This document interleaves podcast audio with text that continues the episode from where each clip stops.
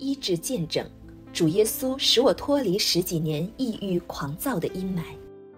亲爱的家人们平安，我是天父所爱的宋姐妹，很感恩向家人们分享主耶稣在我身上的奇妙作为。我信主快三十年了，之前一直委身在恩律掺杂的教会中，并做了二十多年的传道人。回顾自己的信仰和服侍历程，我知道自己这么多年来所传讲的，其实都是外在的知识道理，强调人要怎么做、怎么表现才蒙神悦纳，根本不懂基督所成之功，更不要说与他建立亲密关系了。因为一直以来都是接受恩律掺杂的教导，各种律法主义的枷锁压制着我，以至于我越来越感到心累。最后精疲力竭，走不下去了。这期间，我的家庭、婚姻也出现了很多问题，在种种的压力下，就患上了抑郁症。我在这个状况中被折磨十多年。这十几年来，我吃了很多药，想尽了各种办法，但都没有用。有段时间病情很严重，但我不敢去医院治疗，因为害怕来自人的眼光。人的定罪，并且也充满了自我定罪。虽然无数次进食祷告，却也以失望告终，病情没有好转。当我痛苦至极时，我常常想用死来结束这地狱般的生活。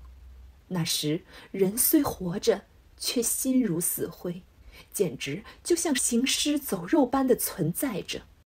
二零二零年。在极度绝望痛苦中，神透过一位主内家人发给我林牧师的讲道。我听了几篇之后，大受感动。当我在现在的教会中持续听进这恩典之道时，原本枯萎的心就渐渐复苏了，就如久旱的大地逢甘霖。这真是救人性命的福音呀！我如饥似渴地听到，不到一年的时间。这恩惠的福音就把我彻底翻转了，尤其是主任牧师传讲的在基督里不定罪的信息，使我极大的得释放。还有关于救恩之功已完成的方方面面的教导，都开启了我。那么多年所积累的错误认知都被翻转，我从里到外都被更新了。曾经的我，抑郁、狂躁、焦虑。还有强迫症压着我透不过气，当时按医生的要求，我每天都需要吃对抗这些症状的药物，并且医生说这些药物要终身服用，不能停药。之前睡眠问题也一直是我很大的困扰，我想摆脱这些药物，一点点减量，但因着已经习惯了吃药，不吃就感到不踏实。自从我领受了恩典福音之后，我每天持续的聆听主的道，真的很奇妙。就在这样聆听的过程中，以前总是想死的念头再也没有了。我越来越确知自己就是天父眼中的宝贝，是耶稣用重价买赎回来归给他自己的。一想到这里，我就好喜乐，好幸福。哈利路亚。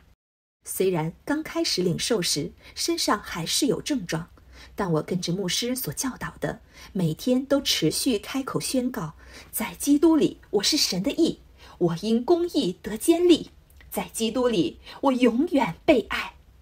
就这样，基督的道深入我心，我的身体不知不觉地开始好起来了。同时，我也借着领圣餐，完全脱离了对药物的依赖，也彻底脱离了抑郁的捆绑。以前认为领圣餐时要深入的认罪，这导致我常常不敢领，生怕罪没认清，而领了圣餐就会被诅咒。但现在我真正明白了圣餐的真理，跟原先真是天壤之别。神的心意原来是要借着圣餐来祝福我们。现在我每天都欢喜快乐的来领受圣餐，不但所有的药都停了，而且心里越来越自由，越来越喜乐健壮。曾经，当我遭遇不好的事情时，总以为这是神的美意，现在才真正明白，偷窃、杀害、毁坏都是来自魔鬼的。曾经被各种谎言蒙蔽的我，如今借着恩典之道，我不断看清并拒绝这一切谎言。更棒的是，爱我的天赋不仅医治了我多年的抑郁、焦虑、狂躁症，我的家族还有许多人都已经一同领受了恩典福音。主不但救了我的命，也要救我的全家。虽然生活中还会遇到挑战。但我里面充满主的平安，因我确信基督是我的供应和保护，我什么也不缺，也不再惧怕。我是格外蒙恩宠的便雅敏世代，在基督里所有的产业都是我的。Amen。亲爱的家人们，祝福你每天都浸泡在恩典的活水中，越走越光明。谢谢我的牧羊领袖和家人们，也祝福主任牧师更多领受从神而来的话语启示，造就更多的人。Amen。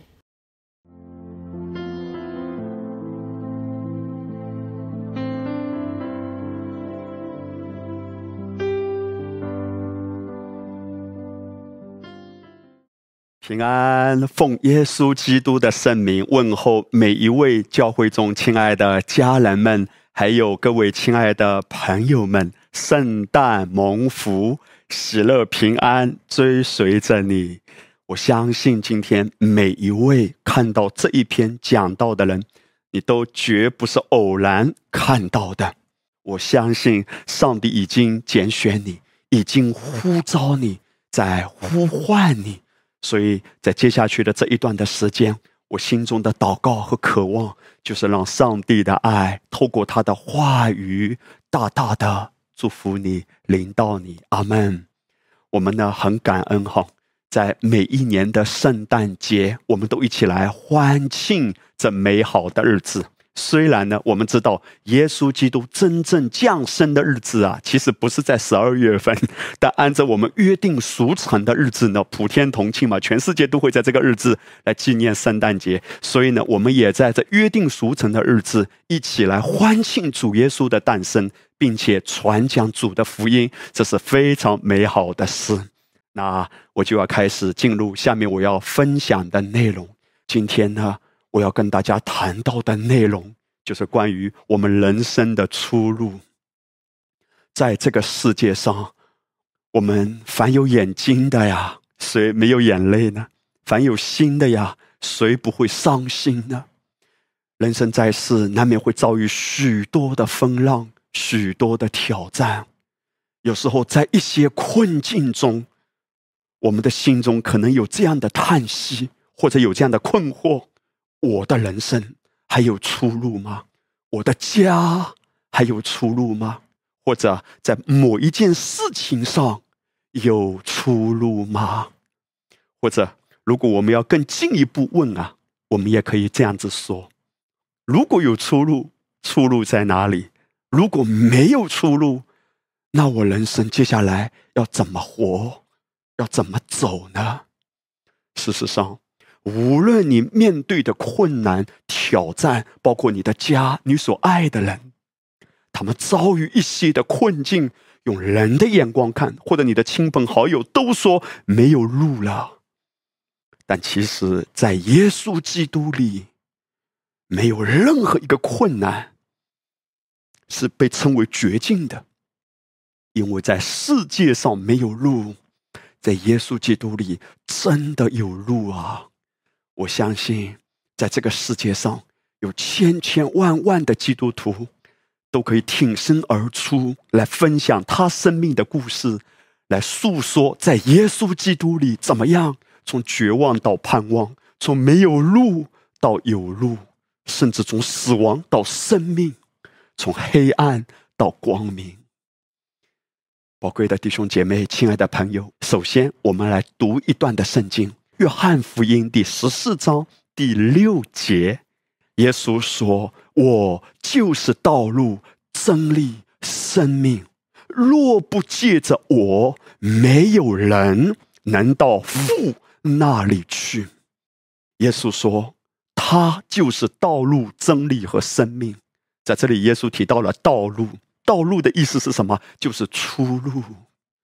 耶稣是在说，在这个世界上，我们左顾右盼，左寻右找，许多的时候，我们可能真的觉得好绝望啊！我该怎么办呢？但耶稣说到我这里来，到耶稣这里来，在他里面有路啊！我想，我们每一个人在某一些事上，或者在某一些时候。都是靠自己呀，无能为力走下去的一个身患顽疾的人。也许他会问：我什么时候能恢复健康呢？我的健康有路吗？一个身负重债的人，背负着很重的债务，他心中有一个渴求：我的财务状况有路吗？或许今天你在内心深处也有这样的困惑：我的婚姻有路吗？我的孩子有路吗？我的事业有路吗？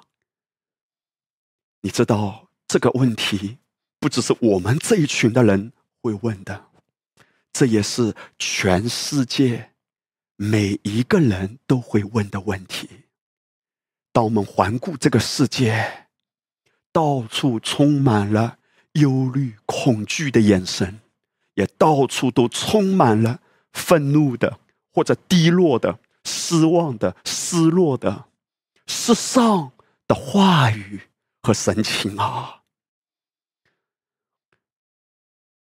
许多的人在他人生走到一个地步的时候，就觉得走不下去了。我就想起曾经在杭州浙江大学。有一位在读的女博士，因为他感觉到自己被导师压榨，后来他就选择用最极端的方式烧炭自杀，结束了这么宝贵年轻的生命。后来别人得知他患忧郁症有一段时间了，然后在导师的这种压力之下，或者导师的压榨之下呢，他觉得自己受不了崩溃，就用这种方式来结束自己。我要问，在今天我们所处的大环境中，有多少也许没有这种极端，但依然内心苦闷、忧郁、被压制，内心深处没有平安喜乐的这些宝贵的生命，他们有路吗？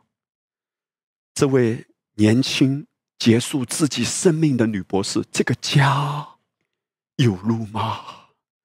我想起曾经有一位妈妈，他带着他读高二的孩子来找我为他们祷告。他说：“林牧师啊，我每一天以泪洗脸啊！你知道，从外面看，他的家境是非常好的，这个家庭是非常富有的。但是他说，林牧师，别人不一定知道，但我自己知道，我内心多苦。我的孩子这个样子，他说每一天啊都是泪水。”然后他问了一个问题：“主耶稣真的能恢复我的孩子吗？”他说：“当我的孩子读小学、读初中的时候，都还是蛮正常的，以前是很聪明、很可爱的，但现在变成了这个样子，好像完全封闭自己，谁都不说。”所以这个妈妈我记忆犹新。她问我说：“林牧师，我的孩子真的能恢复吗？”我现在回想起来，我知道。这可能啊，也是天下很多父母的困惑。我的孩子有路吗？我下面让大家看两张照片哈。二零一七年红极一时的这个韩国明星金钟铉自杀。二零一九年也是相当有名气的另外一个女明星崔雪莉自杀。你看，今天在世界上各行各业，有一些人眼中的名人。但是我们往往只是看到他们的外面，人不知道他们内在经历了什么。有许多的人在外面面对记者的摄像机，或者在聚光灯下的时候，要喜笑颜开，以一副看起来很快乐的样子出现在人面前。但是当他一个人回到家，扒拉开自己的心房，看到的却是千疮百孔。疲倦的、灰心的，甚至是绝望的内心啊！请问，这些宝贵的灵魂，这些尊贵的生命，他们为什么要走到这一个地步呢？他们只是缺乏事业上能够提升他们的一个伯乐吗？他们缺乏的是碰到一个好的心理医生。哎呀，我没找到一个好的心理医生，只是这样吗？我让弟兄姐妹看一个圣经的故事，圣经和合本二零一零版本，我们看马太福音九章二节记载这样一件事。圣经说，有一天啊，有人用乳汁抬着一个摊子到耶稣跟前来。耶稣见他们的信心，就对摊子说：“孩子，放心吧，你的罪赦了。”紧接着到第六节和第八节，圣经记载说：“于是耶稣对摊子说：‘起来，拿你的乳汁回家吧。’那人就起来回家去了。”他们指望耶稣来施行医治，所以他们把耶稣当做一个可以行超自然神迹的医生。但耶稣竟然对他讲一句话：“说孩子啊，你的罪赦了。”然后这个人就超自然的得恢复，起来行走。耶稣对他讲什么？耶稣没有说你的病好了，耶稣说你的罪赦了。哎，各位，这好奇怪！如果今天一个人他去找医生，他认为这个人是能医治他的，所以他去找这个医生。你知道，人眼中医生专业的表现是什么？医生应该说：“好好好，来，把手伸过来，我把个脉，或者把舌头吐出来，我看一下舌头，对不对？”所谓的中医或者西医说：“来，你去检查一下。”耶稣没有对他说。你得医治了，耶稣对他说：“你的罪得赦了，他的身体就恢复了。”你知道在这里属灵上有什么含义呢？这个摊子其实指向的是全人类。我们的生命外面看起来若无其事，甚至是阳光灿烂，但是在内心隐秘最深处。我们可能是瘫痪的，这个瘫痪指的是什么？有许多的事情是无能为力的，是想起来就痛，想起来就叹息。也许是你过去情感的经历，你内心深处无法饶恕曾经的某一个朋友，甚至是好朋友之间，甚至家人亲戚之间，有彼此的伤害。你心中的那个结已经很多年解不开，一想起来就痛。你说我也想忘，但忘不了啊！在遗忘，在不想痛这件事上，你是无能为力的。就像瘫子，他好想起来行走。我不止一次听到有人说：“哎呀，牧师啊，你为我祷告啊！那件事情我想起来就痛哎，主帮助我，能不能想起来都不要再痛了？”你看我们的人心啊！外面是看不出来的嘛，但内心最深处有一些隐藏在深处的，让我们感觉到痛的，就像这个摊子一样。耶稣对他讲了一句话，说：“你的罪得赦了。”耶稣为什么要对他讲这句话呢？在我接下来所分享的内容中，我相信你会找到答案。接下来我要跟各位看另外一处圣经，就是约翰福音第八章十二节。耶稣说：“我是世界的光，跟从我的就不在黑暗里走，必要得着生命的光。”耶稣在这里啊，其实是谈到两个事实。第一个事实，这个世界充满黑暗。第二个事实呢，就是在这黑暗中有一道光，光在什么时候会特别的明显？毫无疑问吗？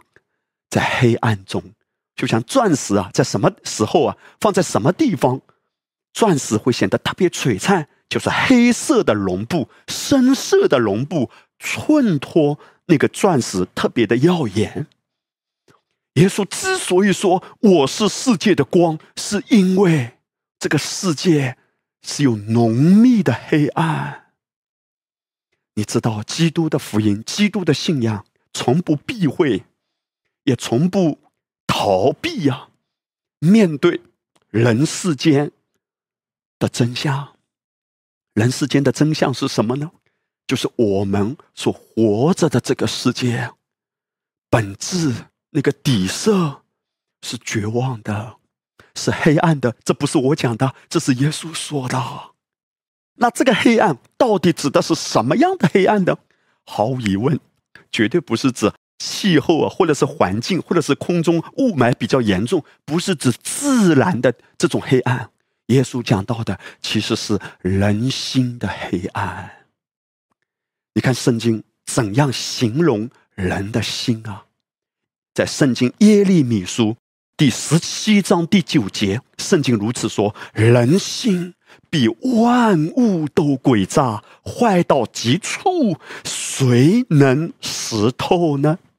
其实圣经谈到的是，当一个人远离耶稣的光，当一个人远离了生命的源头，人在这个世上，他就深陷在黑暗的包围之中。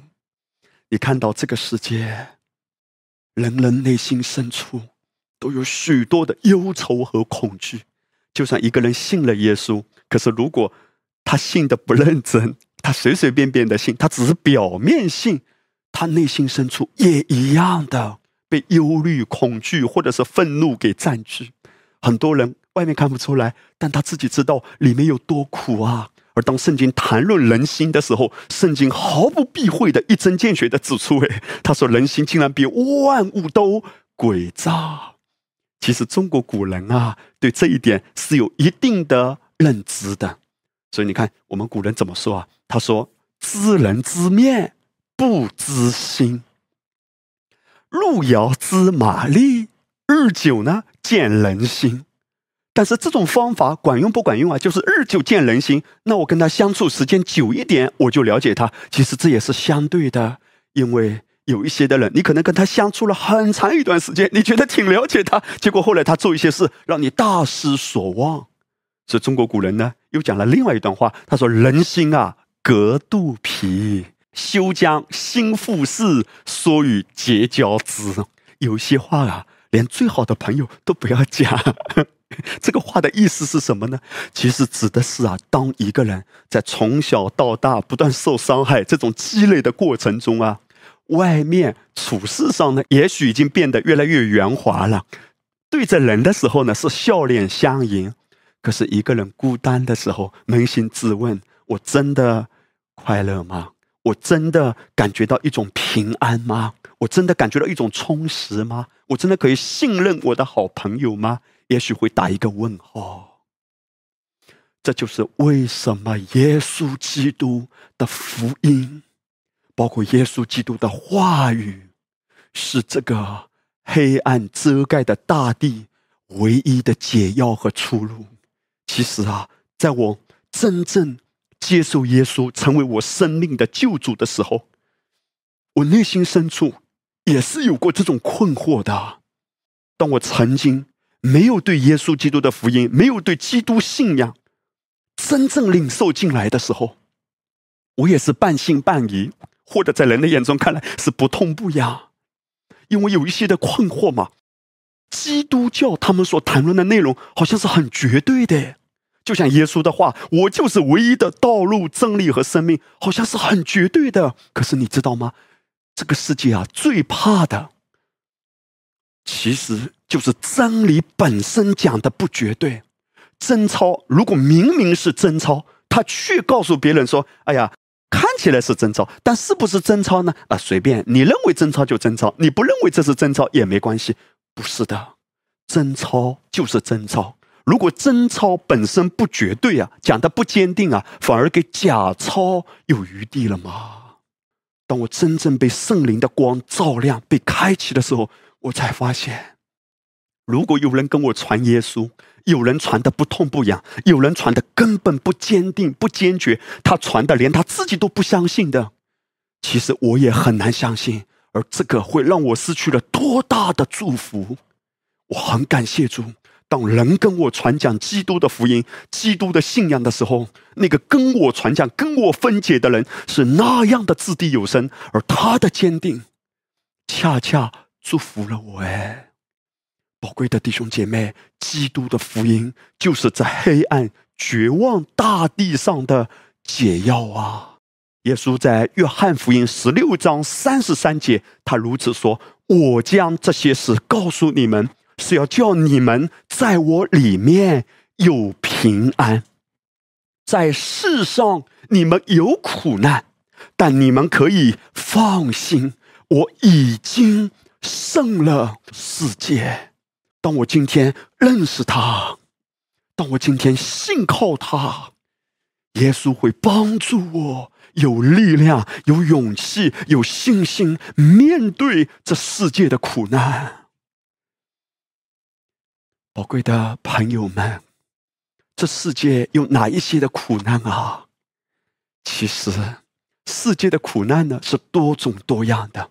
但对今天你我而言，尤其是啊，对一个生活在城市中、钢筋水泥的这种森林中的人而言啊，我想我们的苦难大概不是缺衣短食吧，大概不是露宿街头、无家可归吧。对今天现代的世人而言，其实最大的苦，不是外面没饭吃，而是内心的苦。当然，外在的苦也是一种苦难。对一些战乱的国家，对一些还仍然在饥饿中挣扎的一些地区的人民来说，他们也在这种苦难中。可是，我相信，对我们国内的，或者是在华人社会。能够听到这篇信息的朋友、弟兄姐妹们，我们最大的苦，通常不是外面啊，我们最大的苦是我们的内心。内心苦什么？我现在要连接到我在一开始所谈到的一个圣经故事，就是有一个摊子被抬到耶稣面前，耶稣对他说：“你的罪得赦了。”其实，什么让人最苦啊？最苦的就是一个人的心中，仍然在罪的试探中无力挣脱。你看啊，今天很多的人以为自己活的是潇洒，以为自己活的是自由，其实不自由，因为外面看起来是开心是潇洒，里面有很多罪的压制、罪的捆绑。比如说啊，一个人他心中想要饶恕，想要原谅。他理智上也知道我要原谅他，但是心中就没有力量，一想到就愤怒，就苦毒，就恨啊！你看，这就是圣经所谈到的一个人在罪的辖制之下。当然，如果一个人是信主了。那么他就不在名词的罪的辖制之下，他有肉体的倾向，但肉体的倾向如果不是在耶稣的真理中呢？这种肉体的倾向也会让人被定罪，也会自暴自弃、自义自怜，也会有这种苦的。所以，我们每一个人，就算是信主以后，也需要主的真理每一天来冲刷、洗涤我们。简而言之，最大的苦是什么？最大的苦就是由罪带来的苦。也许你说哈，哎呀，林牧师啊，你不要讲的这么过分啊，林牧师，你不要血口喷人啊，我没有犯罪啊，我是守法的公民啊，我也没有杀人放火啊。当然，我相信你确实没有做那些事，但是容许我弱弱的问一句，在你的内心深处，有没有这样的时候？如果你开车，别人超了你的车，或者你要开到某一条路上，那个人突然插进来，插队了，你会不会？在内心深处有一种愤怒，甚至咒骂他，希望他等一下出车祸呢？你会不会内心深处有过这样的意念？当一个人伤害了你，或者一直伤害你，你内心好苦啊！所以你就希望他家里出点意外，甚至希望他倾家荡产、家破人亡、妻离子散。也许那个人是你的老板，也许那个人是你的同事，也许那个人是你的同学。还有可能那个人，可能就是你的发小哎。我们内心深处有控制不住的，或者是实在放不开的一些糟糕的意念。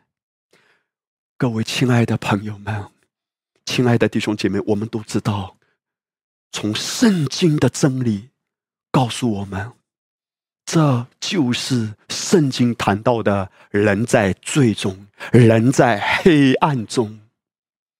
我们需要有耶稣基督的光照进我们的心房，因为当一个人的心亮了，他的外面就亮了。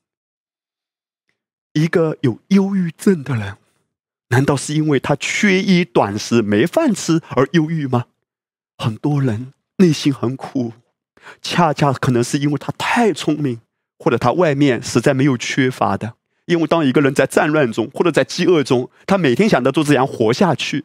但是当一个人呢，在温饱中的时候，就开始思淫欲啊，或者是开始有很多富贵病啊，或者就开始感觉到虚无，感觉到虚空。感觉到，哎呀，人生好无聊啊！我该每天怎样用一些东西来打发自己的心呢？打发时间，满足自己虚空的心呢？你看，外面看起来好像是有自由，但其实人的心里面有很多的压制，很多的锁链把它给锁住。哎，约翰福音第八章三十二节，耶稣说：“你们必晓得真理，真理必叫你们。”得以自由，在约翰福音第八章三十六节，耶稣也说：“天父的儿子若叫你们自由啊，你们就真自由了。”亲爱的朋友们，你看主耶稣在这里谈到这三个字，就是真自由。什么是真自由？真自由相对于哪一个词啊？就是假自由嘛。耶稣谈到的。是我们的内在。一个人可能说：“哎呀，我想吃什么就吃什么，我想去哪儿就去哪儿，我想做什么就做什么，只要是不违法的。”可是你知道，很多时候这样的生活方式不是真自由，因为我想抽什么就抽什么，我想喝什么就喝什么，看起来很潇洒吗？其实他可能成为酒精的奴隶，尼古丁的奴隶。因为尼古丁是植物嘛，他连这些植物，或者说这些二级的、三级的毒品，他胜不过。曾经，当我自己没有真正活在耶稣基督里，没有接受耶稣基督的福音，我在最终挣扎。我知道这是一种什么样的可怜的、可怕的生活方式。不只是我自己曾经沉沦在黑暗中，我看到我周边的这些酒肉的朋友。这些同样在最在黑暗的匣子中，也许外面看起来还是有点身份的，或者是有点光鲜的，可是内心深处是多么的无助啊！耶稣谈到的是真自由，哎，是里面亮起来了，哈利路亚！我大大的祝福你，我相信你听到这一篇的讲道绝对不是偶然的，因为主耶稣。正在呼唤你，正在邀请你，他要让你的人生真的不一样。也许你觉得自己的日子已经过得挺好了，但是他要给你更好的人生，更光明的未来。无论这个世界发生什么，当你真正连接了永恒的源头、永恒的至高的神，你的生命一定不一样的。所以，耶稣谈到的真自由，他是在说，如果没有真正。认识主耶稣，不是在他所传给我们的话语的真理中得自由，其他看起来的自由是假自由啊！没有属天的真理，哪来真自由呢？只有自暴自弃、自傲、自恋、自卑、自义、自怜、自罪、自私，没有真自由。现在我要进一步跟大家分享，当。耶稣基督来到世间来拯救我们的时候，他是以怎样的光景、以怎样的形象、以怎样的状态来拯救我们的？你知道圣诞节我们欢庆的是什么？我们纪念的是什么？就是有一位奇妙的婴孩为我们降生嘞。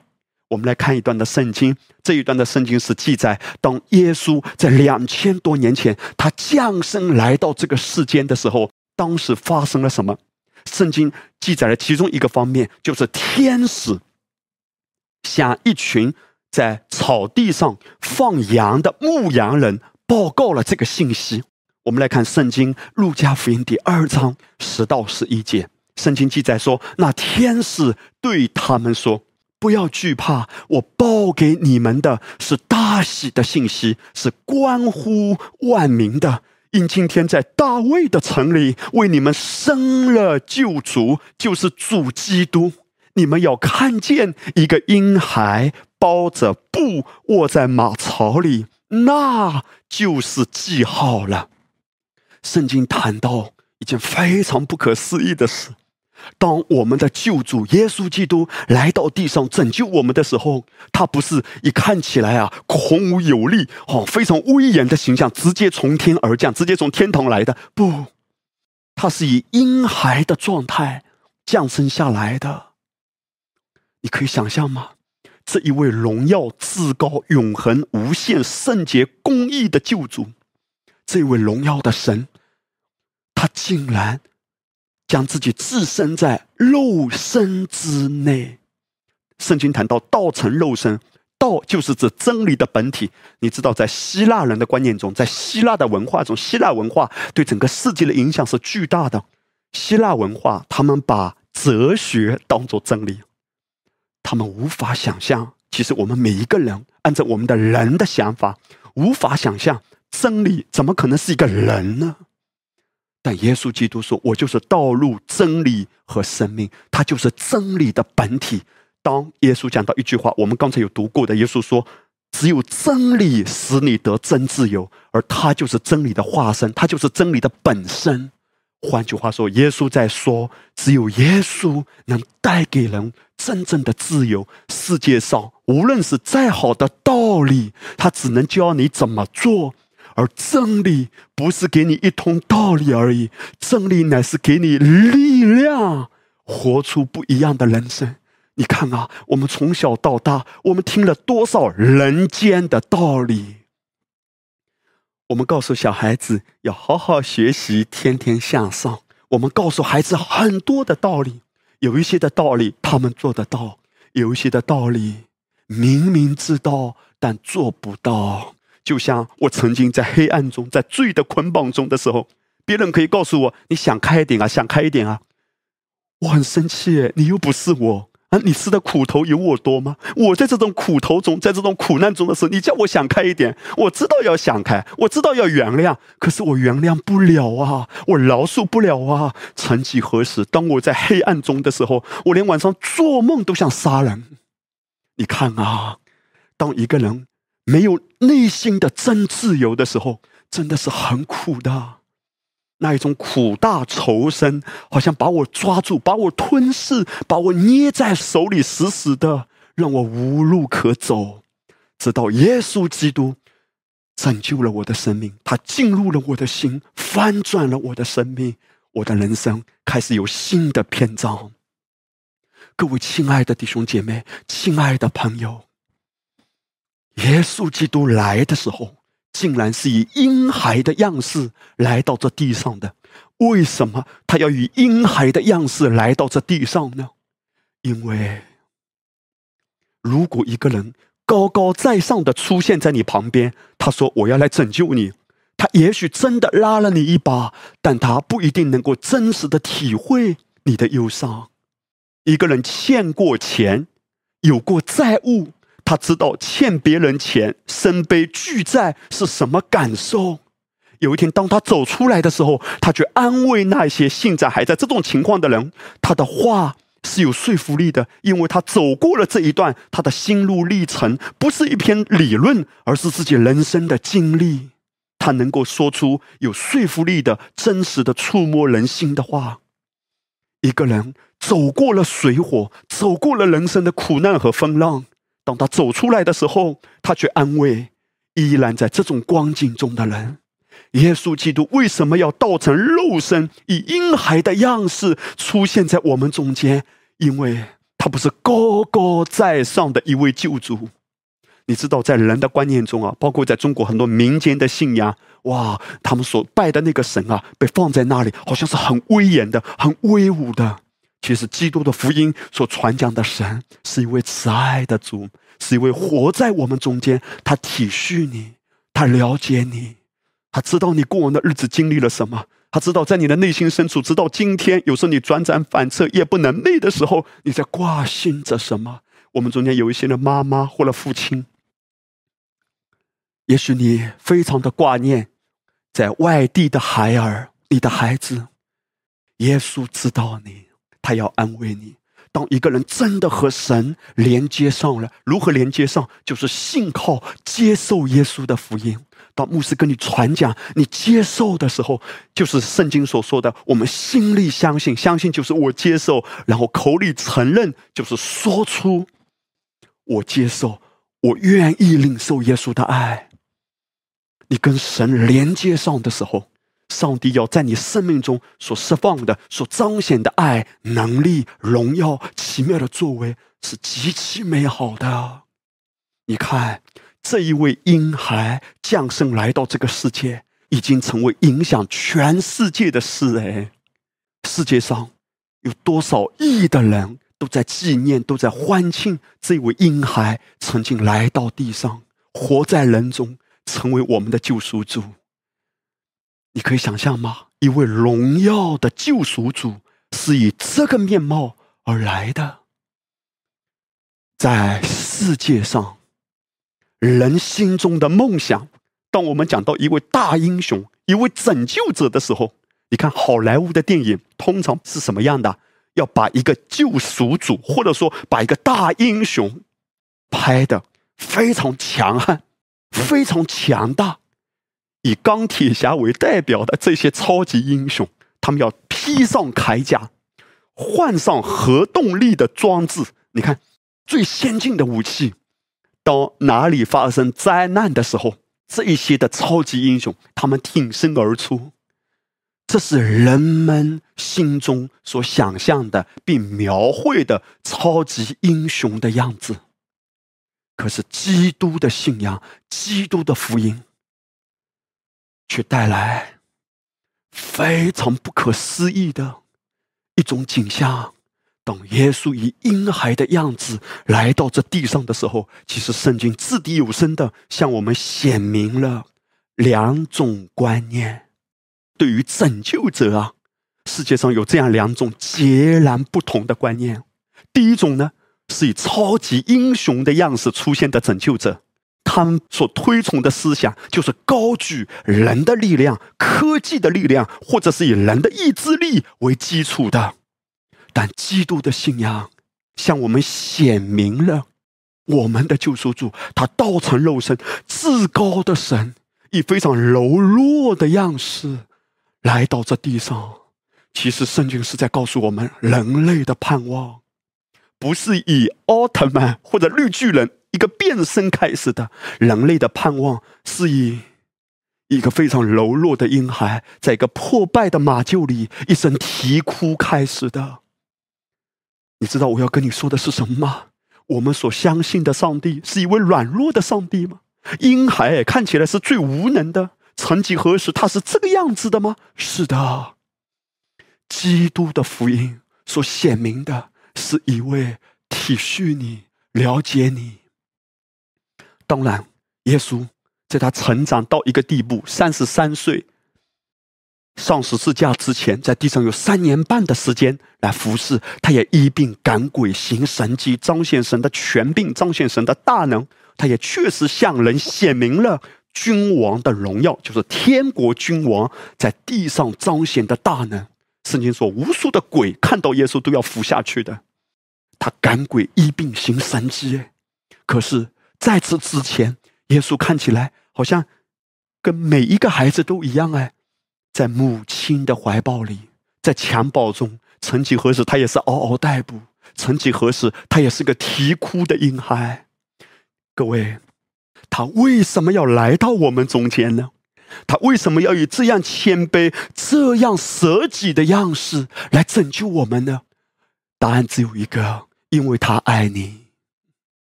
一切都是因着爱，因为神就是爱。他爱你，他也爱我。当我曾经在黑暗中挣扎，我知道正在看这一篇讲到的，也有一些朋友，可能你也感觉到自己在有一些的困境中没有出路，无路可走。也许不是外在的，是里面有一种苦，是无处可说、无路可走的。耶稣已经找到你，他要帮助你，拉你一把。他为什么要拯救你？为什么要拯救我？因为他爱你。为什么他爱我？让我告诉你。在整个世界上，唯独人是最特别的受造物。人不是植物，也不是动物。我告诉你，在很多人的观念中，把人称之为动物，或者说是高级动物。人绝对不是动物，人是最超越的受造物。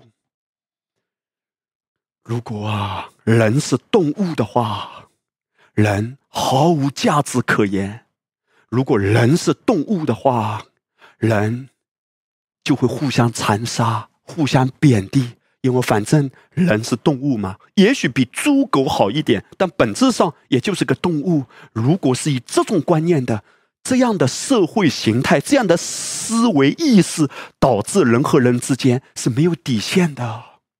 你知道俄国大文豪托斯托耶夫斯基讲过一句话，他说：“如果没有上帝，如果我的生命没有灵魂、没有永恒性，我就可以无恶不作。反正人死如灯灭，弱肉强食的丛林中，反正谁强悍，谁就能活下来。那我就可以无恶不作。”其实没有上帝的观念，这是一种蒙蔽，恰恰导致一个社会的形态是彼此斗争的，或者说是彼此很容易互相伤害的。可是，当一个人真的知道三尺头上有神明，当然我们相信的不是三尺头上，我们相信的神真的是无所不在的。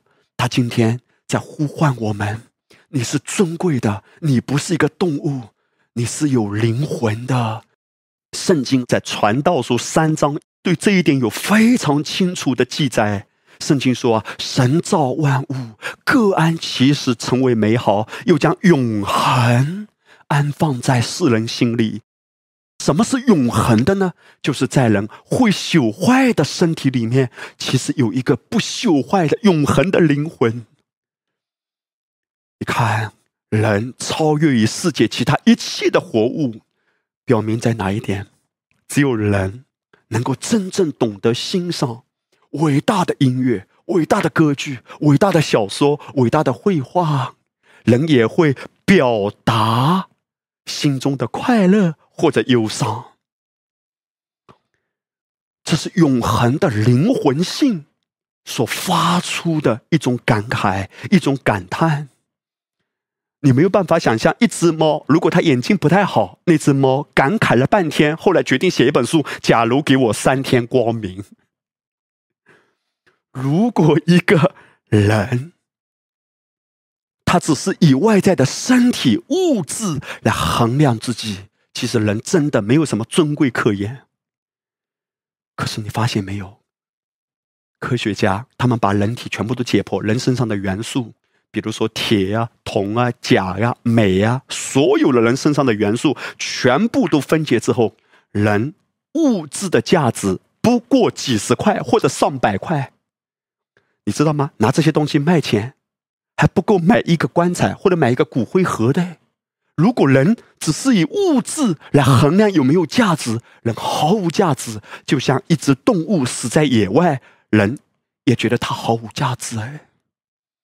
但是你的价值是无价之宝，是没有办法用金钱衡量，因为在你会朽坏的里面有一个宝贵的灵魂。你看啊，科学家他们都说，现在研究出来了吗？人身上的 DNA 和动物身上的 DNA 是非常相似的。如果用 DNA 来判断你有没有价值。我们跟动物差不多，DNA 是决定这个人会成为什么样的人。比如说，他会成为多少身高的，什么样的样子，鼻梁高不高，或者他的眼睛怎么样啊，他的皮肤怎么样啊，全部都跟 DNA 有关嘛，这些基因的代码都在 DNA 里面。可是让我告诉你，科学家已经研究得出结论：人跟老鼠的 DNA 超过百分之九十是相似的。怪不得啊，一个人讨厌另外一个人的时候，就说你贼眉鼠眼，你知道吗？如果从身体 DNA 的角度来说，人跟老鼠很像哎。这个话不是贬低你哈，因为科学家他们得出这个结论哎。而我告诉你，更有意思的，如果纯粹从 DNA 的角度来看，人跟狗的 DNA。竟然相似度高达百分之九十五，也就是说，人百分之九十五的 DNA，人身上的基因跟狗是一样的。怪不得一个人讨厌另外一个人的时候，就说他嘴巴里吐不出象牙。你看，人的价值难道只是由 DNA 决定吗？由人的身体外部的结构决定吗？如果是这样的话，希特勒就可以肆无忌惮的杀害犹太人，几百万的犹太人像猪狗一样被杀掉，因为在他的眼中，人就像动物一样没有价值。可是圣经的真理告诉我们，人不是动物，人是有真正永恒性的价值的。你的价值就在于你尊贵的灵魂。但是这个世界上除了有神，也有魔鬼，而魔鬼做的工作。就是蒙蔽人的心，让你觉得人只是一个物质的存在，人没有永恒性，人没有灵魂，真的吗？如果人没有灵魂，为什么人会遥望星空？为什么在人的心中有一个对永恒的思索？哪怕只是一个小孩子，哎，他都会情不自禁的问：“爸爸，我到底从哪里来的？”当一个人成长的过程中，他可能有时候也会情不自禁的在遥望星空的时候说：“宇宙到底是怎么样的？”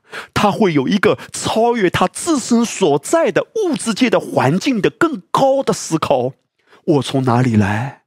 我往哪里去？真的是人死如灯灭吗？当然，圣经的答案绝对不是如此的。各位，为什么耶稣要道成肉身来救我们？因为我们这些是按着他的生命所创造的。上帝是公义的，我们是按着他的生命被创造的。我们的灵魂，所以我们的心中也有对公义和公平的渴求。哎。你看，一个人几乎他的良心被蒙蔽了，被人骂得狗血淋头啊，说他良心被什么吃了。但是，既或如此，他的内心最深处依然有一片角落。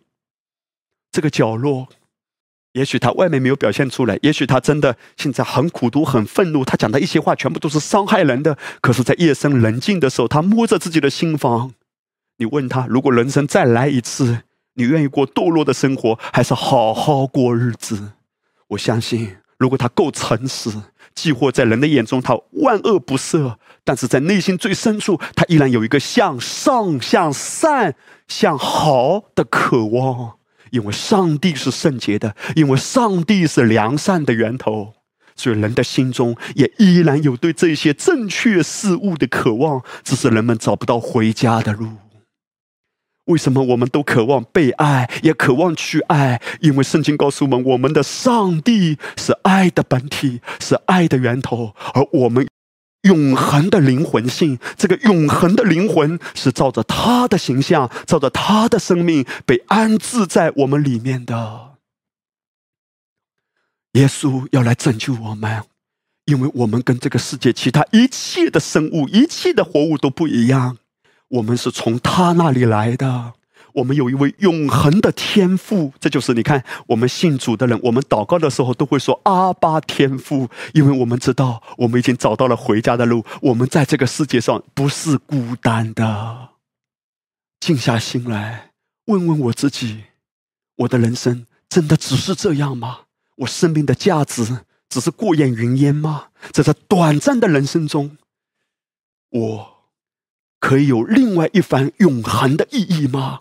圣经告诉我们可以。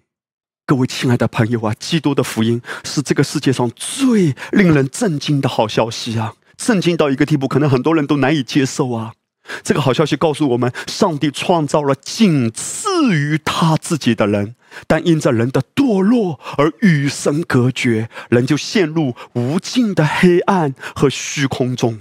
直到神的爱子道成肉身来拯救我们，所以我刚才说，他之所以拯救我们，是因为你是宝贵的。人之所以为人，之所以尊贵，是因为人里面有尊贵的灵魂。基督的福音就是告诉我们，有一位天父在寻找，在呼唤一个浪子回家。圣经路加福音十九章第十节记载，耶稣说：“人子来，为要寻找拯救世上的人。”耶稣在寻找什么人？寻找有永恒的灵魂，但是被蒙蔽，觉得自己没有价值、没有意义，或者人死如灯灭。在黑暗中看不见自己何等尊贵有价值，以至于因为看不见嘛，以至于也无法活出人之所以为人，人如此尊贵超越，活出一个伟大的生命，人活不出来的，因为根本不认同自己，不看重自己到底有什么样的内在的生命，以至于很多的人都是在黑暗中挣扎着，但耶稣基督来要寻找我们每一位。约翰福音三章十六节，圣经说：“神爱世人，甚至将他的独生子赐给他们，叫一切信他的不至灭亡，反得永生。”圣经记载，天父阿爸把他的爱子耶稣基督降生下来，跟我们人一样，活在我们中间，从婴孩开始一步一步长。他体会我们人间所有的痛苦，然后本来应该由我们所承担的罪的刑罚、罪的咒诅、罪的审判，我们应该要被这种审判、被这种罪所辖制、所咒诅的，因为人在最终远离了神，得罪了神嘛。但是他为了让我们不要受这些痛苦，上帝有一个拯救的救法，就是使他的儿子来。他的儿子是圣洁的，我们是有罪的。这位圣洁的耶稣基督来担当我们原本该受的刑罚、绝望、黑暗。所以你看，基督的信仰有一个很重要的标志，就是十字架。十字架意味着什么？意味着耶稣基督被挂在十字架上，为我们。承受了原本我该承受的，坦白的说，原来我也如此直言不讳的告诉你，也是你该承受的，原本是你该承受的，我该承受的咒诅、绝望、罪的审判。但耶稣这一位无罪的神子为我们承受了，所以今天凡信靠他的人，就找到了回家的路，可以在这地上活出不一样的人生。这就是基督的福音，他爱我们。耶稣基督，他不是高高在上的，他是那样的谦卑，那样的卑微的降在人世间。我无法用我有限的头脑来想象上帝的爱啊！上帝本来应该按照他的公义来追讨我的罪。什么是罪啊？罪就是远离上帝，拒绝上帝。你看，今天世界上很多的人甚至还咒诅上帝。抵挡上帝哎，这些在神的眼中全部都是罪，但上帝爱惜我们的灵魂，他要拯救我们。他知道今天有多少的人在黑暗的泥潭中挣扎，真的好苦啊！而他拆下他儿子来到我们中间。我刚才一直在说，他的儿子不是高高在上、孔武有力的，是最柔弱的样子来，要体恤你啊。就像一个真正的钢铁侠，他脱下他的钢铁战衣，他换上一颗会伤心的心，换上一双会流泪的眼睛。他活在人间，圣经记载三十多年的时间，他走遍各城各乡，看到许多的人困苦流离，耶稣就怜悯他们。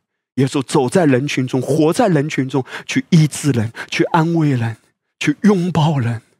因为耶稣看到这个绝望的大地，有多少的人流离失所，有多少的人外面光鲜，里面绝望和叹息。耶稣看到有多少的家，外面看似正常，里面却千疮百孔。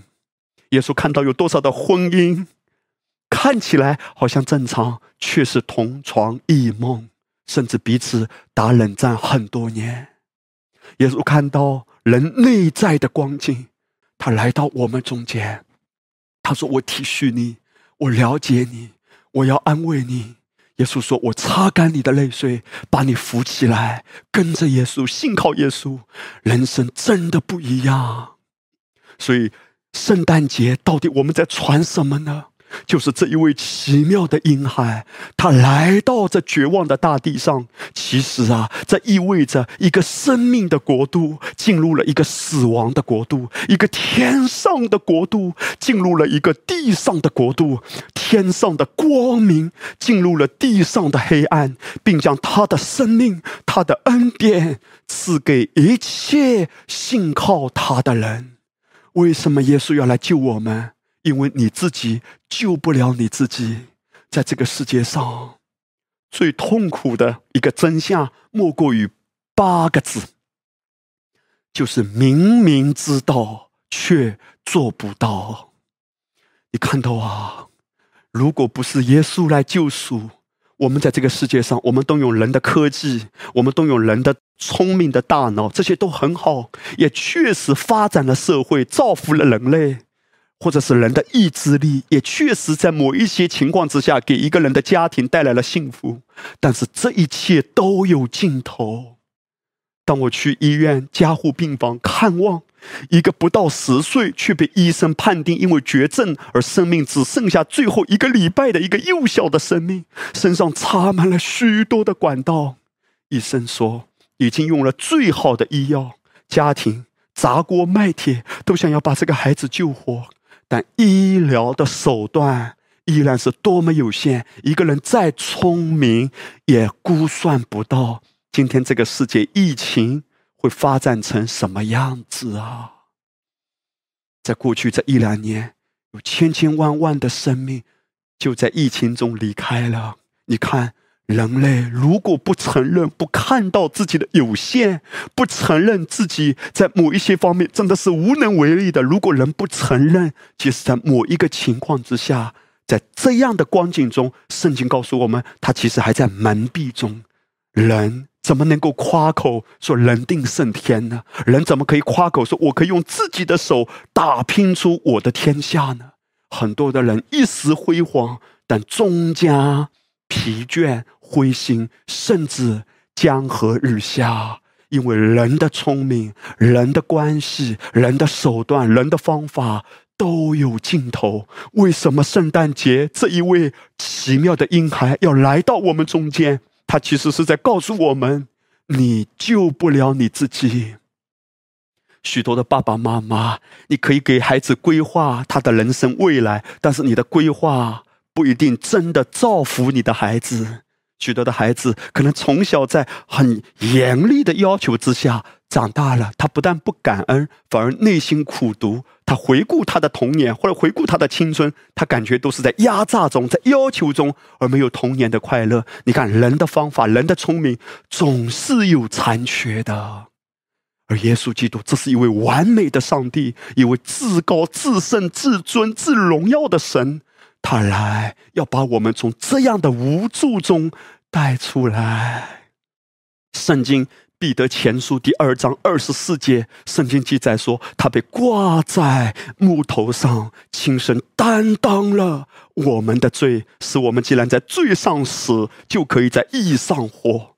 各位亲爱的朋友，圣经记载，耶稣不单是为我们降生在马槽那个卑微的。那个人们都觉得嗤之以鼻的马槽，他降生在最卑微的地方，然后后来在他三十三岁半的时候，他被人攻击、被人辱骂、被人羞辱、被人鞭打，直至被人放在十字架上，为我们受难受死。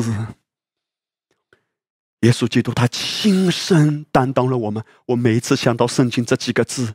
我的心深深的被触动，他亲身，他不是派一个天使来救我们，他自己感同身受，他自己替代我们，代表我们，去承受了那个罪的报应，承受了那个罪的恶果。今天，无论你人生过去多么糟糕，在耶稣基督里，你一定有一个崭新的未来，因为原本临到你的那个罪的咒诅，在灵界里本来应该要临到我们的，耶稣都为我们担当了。这就是圣经说的，叫信靠他的人不至灭亡，反得永生。这也是为什么我们相信人是绝对不如灯灭的，人死只是身体的离世，而永恒性的灵魂是有一个永远的家乡，就是我们谈到的天堂。一切都是因着耶稣的爱啊！耶稣基督的爱在何处彰显呢？他的爱在马槽彰显，也在十字架彰显。各位，耶稣之所以卑微，不是因为他本身是卑微，而是因为他代替了你我啊！耶稣之所以贫穷，不是因为他本身贫穷，他是荣耀的神，他什么都不缺，乃是因为他代替了你我。耶稣之所以在人的眼中被视为低端人口，是因为他代替了你我；而耶稣之所以成为一位婴孩，是因为我们从来都长不大。在几年前，中国一个很有名的作家曾经写过一本书，在这本书里面，他谈到根据他多年的观察，因为他本身也是一个心理学家，他也为人做辅导，他在那本书里面描绘了一个社会的现状，叫做啊，我们所生活的这个世界啊，好像人人都是一个巨婴哎，好像我们都活在一个巨婴的国度里面。所以他说呢，根据他的观察，许多男生在找女朋友的时候，基本上都是在找妈，因为男生长不大。他也谈到另外一个现象，他说社会上有一些的老人家倒在地上，很多人不敢去扶，因为怕被这个老人家讹诈。他就谈到说，有一些的老人家明明知道不是由扶他的人把他绊倒的。但是他还是死死抓住他，说是对方把他绊倒，就算有视频有证据，他都要死磕到底，就是你干的。所以他就总结说，这一些的人虽然活了很长时间，但其实是一个巨大的婴孩，是个巨婴，是长不大的。当然，在那本书里，他不是愤世嫉俗的在描绘这世界的问题，他也谈到他自己的内心。他说，直到。他将近四十岁的时候，他触摸他内心最深处，他不得不承认，他自己谈到，他不得不承认，过去几十年，他很努力所表现出的一个好人的样子，其实是掩盖自己里面另一个恐怖的自己，因为他看到自己里面也有很多的阴暗，也有很多不堪的东西，所以他总结说：我们人人啊，都好像一个巨婴。我们在生命的某一些的层面，都有人不为所知的一些阴暗面。在这本书里，他指出了问题，但是我要问：答案在哪里呢？就像今天我所谈论的主题，我们出路在哪里呢？其实我刚才所分享的圣经的真理，已经非常明确的告诉我们答案：这一位婴孩。他来到这个世界，就是我这个巨婴的出路。我这个巨婴啊，如果不是因为这一位圣诞节降生来到世界的婴孩，我这个巨婴是没有救的。曾几何时，我知道哈，很多的人也听过雷牧师分享过自己的故事。曾几何时啊，我也是在黑暗中挣扎。我知道什么叫做巨婴，在这种挣扎中。人生真是极度的虚空，极度的虚伪，极度的伪善。我的路在哪里呢？各位，知道耶稣基督的福音是那么强而有力的，像一道光照进我这绝望的心房。也许你说：“哎呀，雷姆斯啊，我没有像你这么可怜，没有像你这么糟糕，没有像你这么绝望。”但是你知道，也许你没有像我曾经那样走入如此深的低谷。但在你我的内心深处，总是有一些的方面是人靠自己无能为力的。让我如此说：这个世界人人都有梦想，而人的梦想无非哈总结出来就是一句话：人的梦都是要往上走。没钱的要有钱，更多的钱，更高的学历，更高的位置。没钱的时候想有钱，有钱的时候呢想我不能只是有钱啊，因为有钱没有权，钱可能保不住。那么有了权利，有了钱，人们可能另外一个想法还要更高嘛，我要有丰功伟绩，甚至最好可以永垂不朽，被人间铭记。你看，人的梦想无非都是往上、往上、往上，这诚然无可厚非。可是让我告诉你，我有基督的福音是往下的。什么是往下？就是这位最至高荣耀的神，他因为爱你，因为看到你里面有一个尊贵的灵魂，他甘愿放下他永恒上帝荣耀的宝座，他降下来，他体恤你，他呼唤你。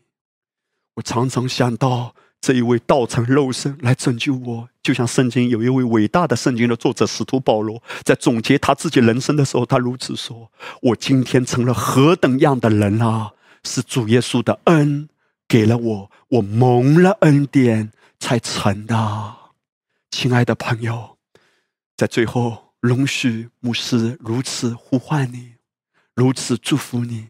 你听到这篇讲道，绝对不是偶然的。也许是你的家人或者你的朋友发给你，或者邀请你，在一个家庭小组中，你听到了这篇的信息，或者你有其他的方式聆听到了。耶稣向你发出一个爱的呼唤，来，让他成为你生命的光，来，让他进入你的家，进入你的人生中。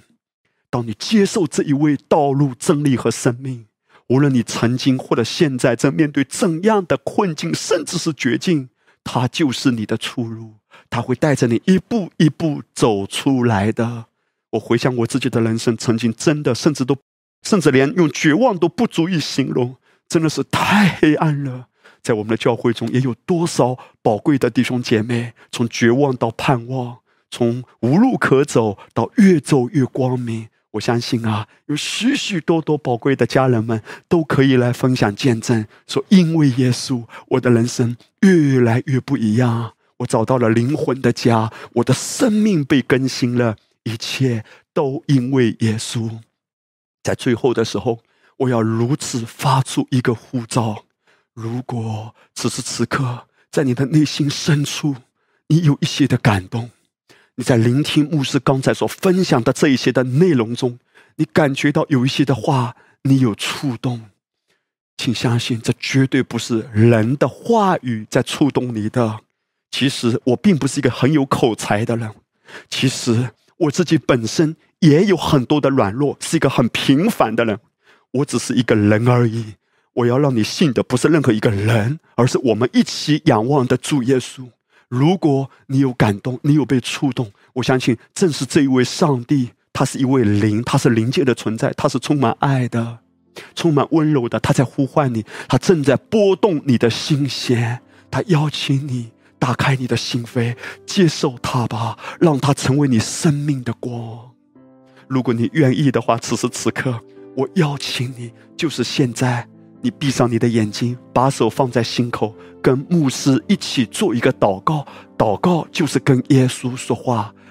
你刚开始的时候可能还不知道怎么祷告，所以我帮助你一下。之后呢，你可以来请教你身边的弟兄姐妹，或者是那些教会的牧养服侍的一些属灵的童工，你可以请他们来帮助你。现在。我来带领你祷告，好不好？不管你在哪里，无论你是坐着还是站着，都可以。如果你愿意，就是现在，不要错过这个机会，因为这绝不是偶然的。当你今天听到这篇信息，正是耶稣在呼唤你，要带领你人生越来越不一样。我邀请你开口哈，你可以轻轻的祷告。我说一句，你来跟我说一句，说：“亲爱的主耶稣啊。”现在我敞开心扉，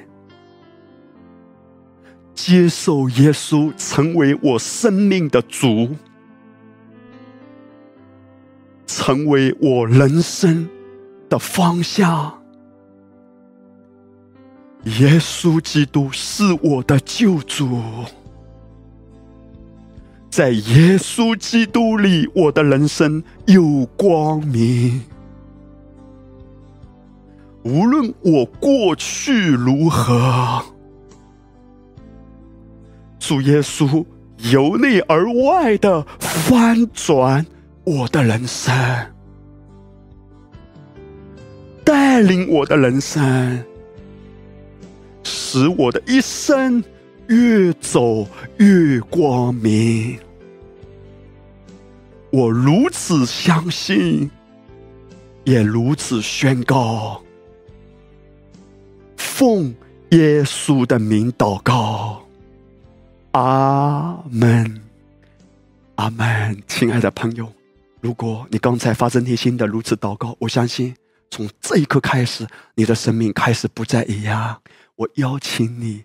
来教会一起聚会，领受耶稣基督的话语，不断的兼顾你。你也可以来跟你旁边的弟兄姐妹，或者请教已经信主的家人，让他帮助你带领你，在接下来人生的道路中、信仰的道路中一步一步成长。因为这本圣经啊是非常奇妙的，向我们解开许多伟大的真理、超自然的智慧，好像一个人生的说明书，来教导我们，不单单是关乎永恒，也关乎我们活在地上的时候该怎么样活得更精彩。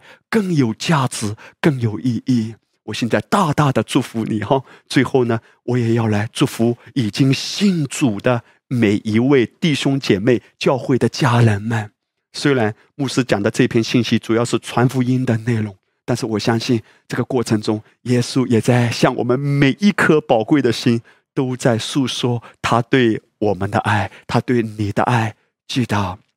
我们每天都传福音，但必要的时候用口传。最重要的是用什么？用生命传。如何用生命传？让我自己先被爱。哈利路亚！主耶稣爱我，他以最谦卑、最卑微的样式来到地上，为了让我的人生有盼望。今天你信主之后，你已经走在了非常荣耀光明的路上。每一天沉浸在他的爱里，沉浸在他的话语里。主耶稣曾经为我们换上一颗。会受伤的心，换上一双会流泪的眼睛。今天，他要擦干你的泪水，他要抚平你的心。无论你的生活中，在教会的服饰中，或者在家庭关系中有哪一些的受伤，耶稣都体恤的，耶稣都知道。所以我们常常跟他祷告，每一天跟他说，也听他说，让主耶稣和他的话语带领我们的一生越走越光明，大大的。祝福你，哈利路亚，阿门。